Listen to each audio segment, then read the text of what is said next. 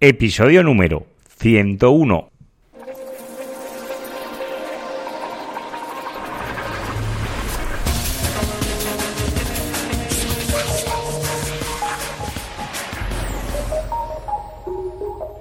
Muy buenos días y bienvenidos un día más al podcast de SEO Profesional. Ya sabéis, el programa donde hablo, donde explico, donde narro mis experiencias sobre posicionamiento web, sobre SEM y sobre analítica. Si aún no me conoces, yo soy Juan Carlos Díaz y soy el locutor de este podcast. Para más información te puedes dirigir a seoprofesional.net. Y hoy vamos a hablar sobre la viabilidad de un negocio online. Esto que de la viabilidad es el estudio previo que toda persona que quiera realizar o tener un negocio online debería de hacer. Y lo voy a explicar porque muchas veces, sobre todo muchas personas que se lanza al mundo online, pues todo esto le va a sonar a chino, cuando esto tendría que ser eh, el ABC. Por eso voy a intentar aclarar un poco de dudas, porque por suerte, pues tengo muchos clientes que cuando pues quieren abrir otro vertical o quieren abrir otra parte nueva de su negocio online, pues me vienen y me consultan, ostras, esto lo podemos hacer así, ¿cómo lo ves? ¿Vale? Y ahí es cuando se realiza el estudio. Y hay a veces que sale bien y otros que sale mal.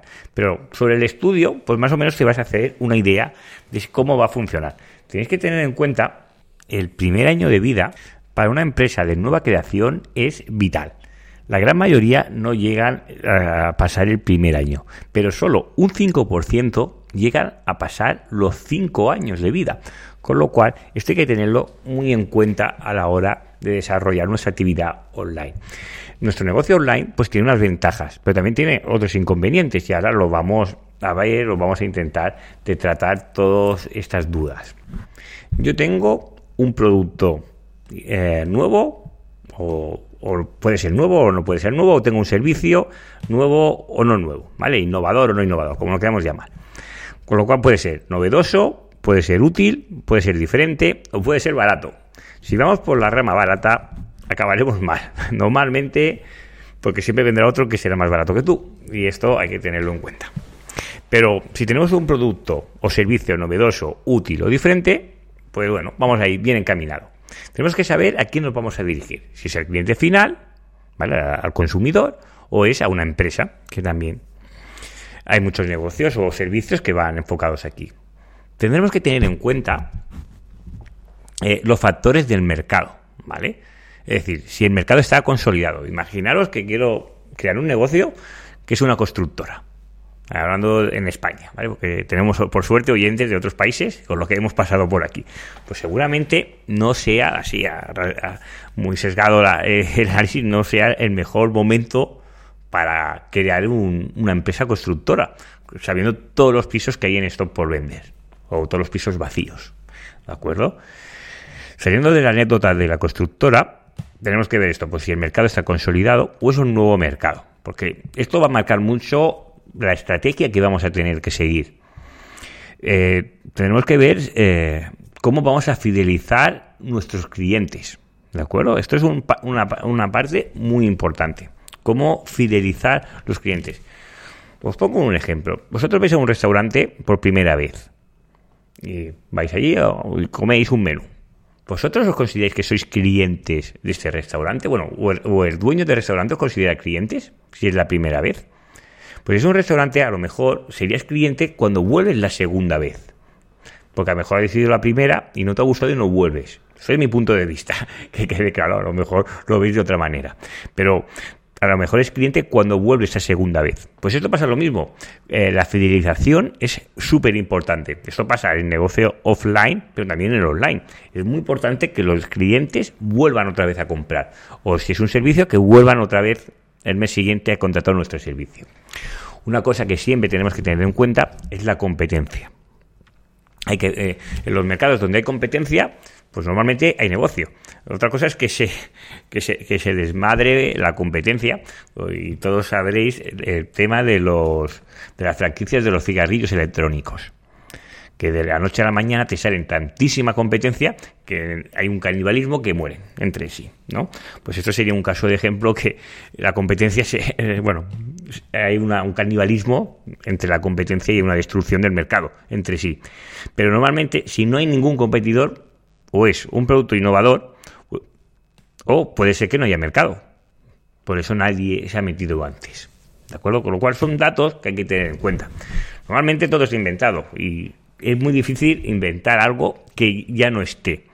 Y si es algo que has inventado que ya no esté, ¿vale? O que no exista, concretamente, la dificultad va a ser darlo a conocer a personas que no saben que existe. Con lo cual hay que valorar lo de la competencia, si es un nuevo mercado y todo esto hay que tenerlo bastante claro. ¿Por qué hay que tener todo esto claro? Todas esas preguntas que me hago inicialmente, ¿por qué? Pues muy sencillo, porque yo tengo que conocer perfectamente el perfil o el segmento de población donde voy a vender mi producto o servicio. Es decir, tengo que conocer perfectamente a mi consumidor. Y eso es importantísimo y de aquí seguro que ahora os voy a hablar del proceso de decisión AIDA, es sumamente conocido, esto es bastante antiguo, pero es totalmente eh, aplicable y funciona a día de hoy perfectísimamente, que es conocer el proceso que tiene nuestro consumidor de compra, ¿vale? Es decir, el proceso que tiene desde que tiene la atención, ¿vale? Es decir, que toma conciencia que mi producto o servicio lo necesita, cuando eh, eh, ahí es cuando la publicidad pasa a ser información Ahí pasamos al siguiente estadio que sería el interés. Es decir, ¿qué le vamos a ofrecer? Luego la decisión, a quién le voy a comprar, es cuando vamos a comparar y acabaremos en la última acción que sería la compra. Para mí no es la última, es la penúltima, porque luego estaría la fidelización. A esta persona hay que intentar ver cómo le podemos volver a vender o cómo puede volver otra vez a contratar nuestro servicio. Esto es un kit muy muy importante y muchas veces se sobreestima de cómo voy a hacer y, las acciones y nuestro plan de marketing debe de estar ejecutado la fidelización y cómo los voy a motivar para que esas personas vuelvan otra vez. ¿De acuerdo? Después de este caso que os he explicado de AIDA, de cómo voy a lograr que las personas capten el interés de mi producto o servicio, lo que hay que valorar es cómo voy a nutrir este embudo, ¿no? AIDA, ¿no? Sería un embudo de conversión, sobre todo la parte inicial de atención, de atención e interés. Pues cómo voy a nutrir y voy a captar personas que están navegando por la red, que vengan a mi web y que pase de los diferentes estadios del funnel y acabe comprando y luego fidelizando a estos clientes. Aquí es el kit donde sobre todo tenemos que estudiar gran parte de eh, viabilidad y vamos a ver si económicamente nuestro proyecto es viable o no. Supongamos eh, que queremos crear un negocio de... Mm, me lo voy a inventar, a ver qué me sale, qué me sale... De electrodomésticos, ¿vale? Que quiero vender lavadoras, frigoríficos, de cualquier marca, ¿de acuerdo? Vale.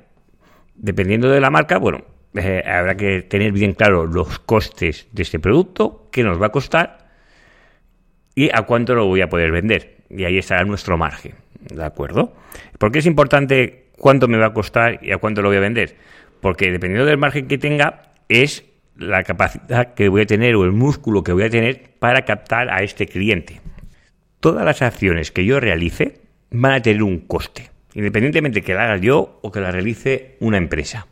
¿De acuerdo? Si la realizo yo, va a tener un coste de, tiempo, por lo cual ese tiempo que estoy dedicando a esa cosa no la voy a poder dedicar a mejorar la gestión de mi negocio o en, otro punto caliente de mi negocio. ¿De acuerdo? Pues teniendo esto muy en cuenta, eh, hay que calcular, ¿vale? El coste de adquisición de todo este, este funnel, cómo lo voy a nutrir. Supongamos que es SEO.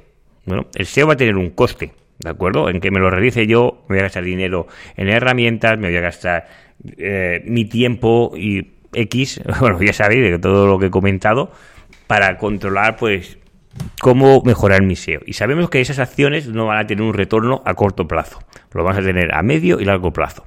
Con lo cual, hay que tener esto en cuenta, que si me dedico solo a una estrategia de SEO, los primeros meses, ¿qué hago? Me, siento allí en la web esperando que entren pedidos o mirando a ver si entran pedidos ahí en Analytics, ahí entra alguien o no entra. Esto hay que tenerlo en cuenta. Con lo cual vamos a tener que hacer acciones para incentivar a estas a estas personas que entren en la web, porque nosotros vamos a tener unos costes de estructura, vamos a tener unos gastos y hay que, hay que sufragarlos.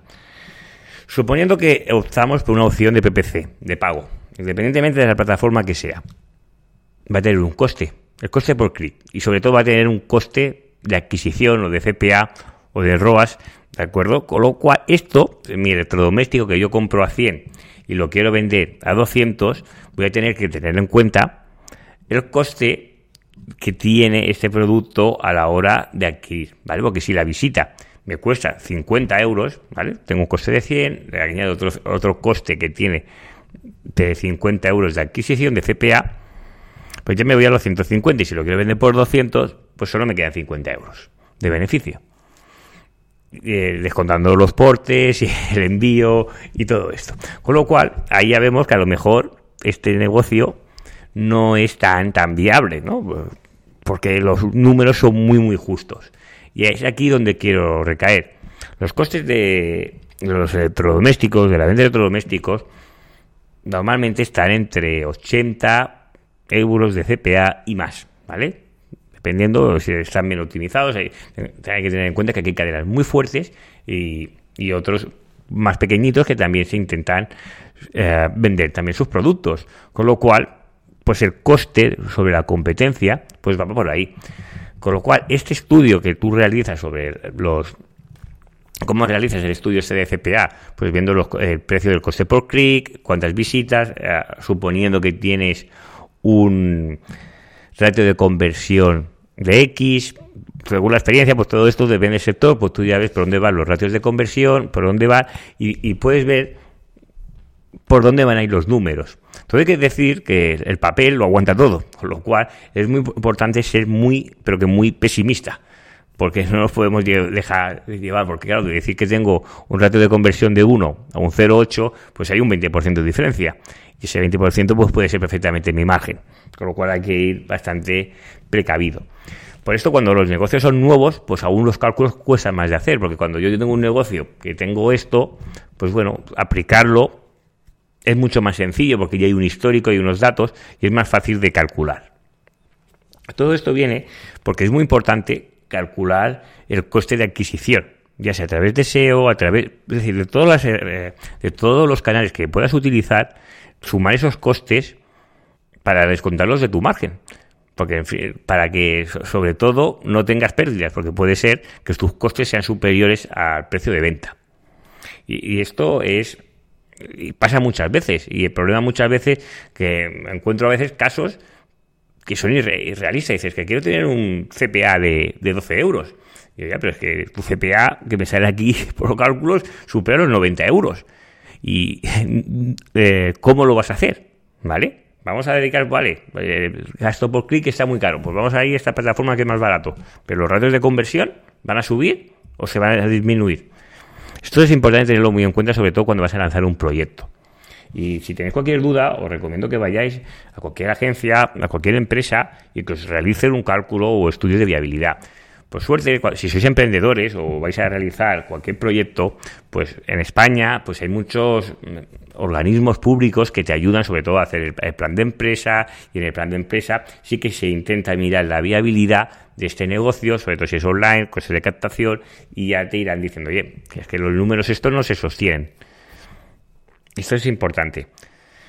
Porque, como comentaba antes, basarnos en precio o hacer solo una estrategia porque tengas un coste muy muy barato, normalmente no suelen funcionar bien. Puede funcionar bien durante X tiempo, pero siempre, y por desgracia siempre es así, siempre sale alguien que es más barato que tú. ¿Vale? Porque eh, supongamos que eh, tú quieres entrar en un mercado nuevo, que es un mercado maduro. ¿De acuerdo? Porque tienes unos costes que son buenos. ¿De acuerdo? Pues tú decides bajar el precio a un, a un precio bastante inferior al que está la media. Pero imagínate que, es el líder del mercado, que tiene muchos beneficios, le da por bajar tu precio. Es decir, eh, tu precio te lo baja un tanto por ciento menos que el tuyo. ¿Qué va a pasar aquí? Pues a ser el líder del mercado y tener una atracción mucho más grande, pues seguramente te lo va a hacer pasar muy mal. Por eso, centrarnos solo en precio no es una buena estrategia, sobre todo a largo plazo. Sí que por momentos puntuales, como el Black Friday, ¿no? Pues hay un día puntual, voy a hacer unos descuentos, pero eh, es como todo, siempre hay alguien más grande que tú y siempre puede hacerte más daño que tú. Con lo cual, mejor centrarnos en los beneficios, en, la capacidad diferenciadora que tiene tu producto o servicio respecto a la competencia y saber, sobre todo, mostrar esos beneficios a tu cliente final en el momento de atención, que es un momento clave, cuando captas la atención, eres el primero que estás haciendo captar la atención, ahí es un momento clave para poder ofrecer tu servicio y explicar perfectamente tus beneficios. Bueno, con eso quiero intentar disipar dudas desde el programa, eh, sobre todo cuando creamos un negocio online, que a veces nos pensamos que porque es online tiene unos costes menores, que es mucho más fácil, que porque no tengo que tener una oficina o un sitio físico para atender a esas personas, que todo es a través de la web. Eh, eso es así y hay, hay unos costes, ¿no? Pues no hace falta que esté en el centro de la ciudad, puede estar en una nave que esté a las afueras, que tenga unos costes inferiores, pero eh, tiene, eh, tiene otros problemas, ¿no? Que cómo voy a atraer la gente, porque yo sé si pongo un negocio en Paseo de Gracia o en la Gran Vía de Madrid, voy a tener X personas, voy a tener un gasto fijo de tal alquiler, pero yo sé que por ahí va a pasar tantísima gente.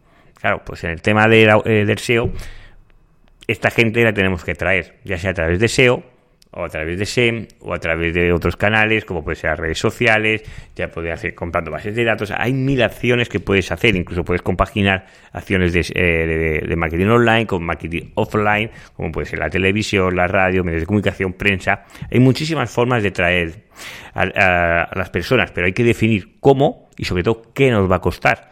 Por, sobre todo para que nuestro negocio sea rentable y sobre todo para que supere este 5%, que soy un, un triste 5% de esas empresas que comienzan, que llegan a los 5 años de vida.